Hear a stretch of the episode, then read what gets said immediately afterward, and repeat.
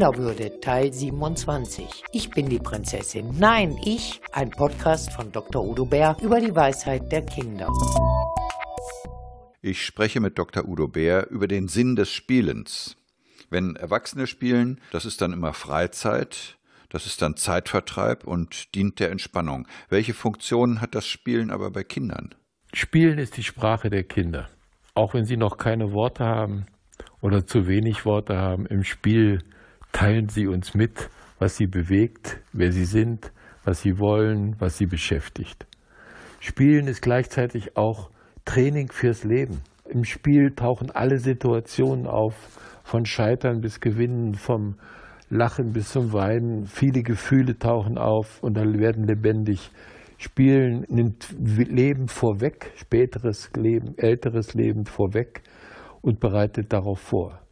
Und Spiel ist ein, um nur die wichtigsten Punkte zu nennen, ein Experimentierfeld für Kinder. Die sind Prinzessin, die sind aber auch der Bösewicht. Die sind der Polizist, aber auch der Räuber. Und die nehmen verschiedene Rollen ein und identifizieren sich damit und lassen deswegen auch im Spiel verschiedene Aspekte ihrer eigenen Persönlichkeit lebendig werden, zeigen die, experimentieren damit, ja, probieren die aus. Spiele haben ja oft Spielregeln und wenn sie keine haben, erfinden Kinder möglicherweise einfache Spielregeln. Ja, warum eigentlich? Welche Funktion haben die Spielregeln? Ja, auch da gibt es wieder das große Und. Es muss einerseits die Freiheit geben im Spielen, also nicht nur sich Regeln zu unterwerfen und gar keine eigenen Spielräume mehr haben und sei es zu würfeln. Also das, das bringt dann den Kindern nichts, das erstirbt die Freude sofort.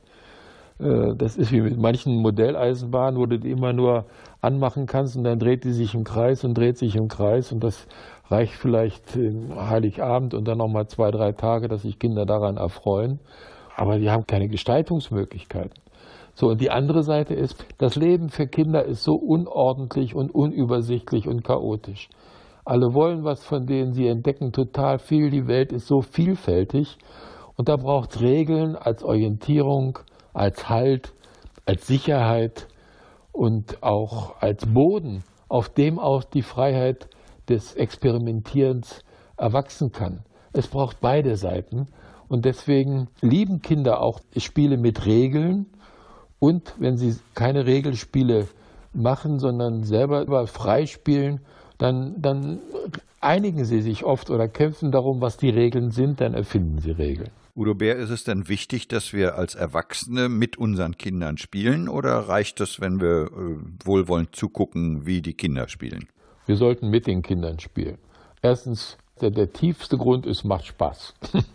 man kann sich auch von Kindern anstecken lassen, man kann eigene kindlichen Seiten erleben, was man früher gern gespielt hat. Man kann aber auch nachholen, was in der Kindheit zu wenig war.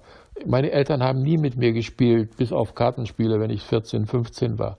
So, und ich habe mit meinen Kindern gelernt und geübt, wieder spielen zu, überhaupt spielen zu lernen.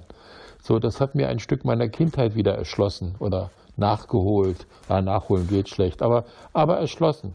Die Kinder waren meine Lehrmeister im Spielen und meine Enkel auch und so. Also das ist etwas, wo wir Erwachsene auch unmittelbar etwas davon haben. Und Kinder brauchen es mit Gleichaltrigen oder ähnlich Gleichaltrigen zu spielen. Die brauchen es auch mal mit sich selber nur zu spielen, alleine, ohne andere. Auch das, also berühmten Computerspiele oder Handyspiele.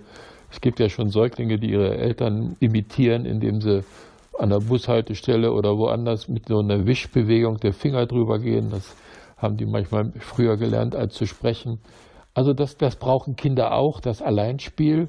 Sie brauchen aber auch mit Erwachsenen zu spielen, weil Spielen schafft auch Verbindungen. Spielen hat eine soziale Komponente.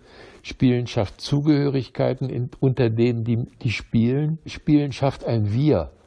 Ja, mit jedem, der mit dazukommt zu einem Spiel, erweitert sich das Wir.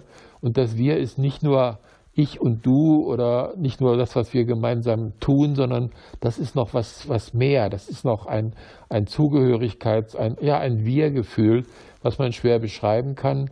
Aber das schafft Vertrauen und, und auch einen Boden für gemeinsames Handeln und auch für Streiten, für Lieben, für alles Mögliche. Und deswegen ist dieses Spielen auch mit Erwachsenen wichtig. äh, ob das die Eltern sind in jedem Fall oder die Kita-Erzieherinnen oder auch andere, da, weil es dieses Wir stärkt und, und die soziale Komponente beim Spielen ähm, auch entwickelt, weil auch darüber lernen die Kinder, die erkunden, wie sich der Papa verhält, wenn er mit mir spielt. Oder wie sich die Mutter verhält oder wie sich der, die anderen Kinder verhalten. Also es ist im, und wie ich mich verhalten darf, was, was gut ist, was nicht so gut ist, was störend ist. Also ich kann mich ausprobieren auch im Spiel. Ich kann Neues von mir wagen.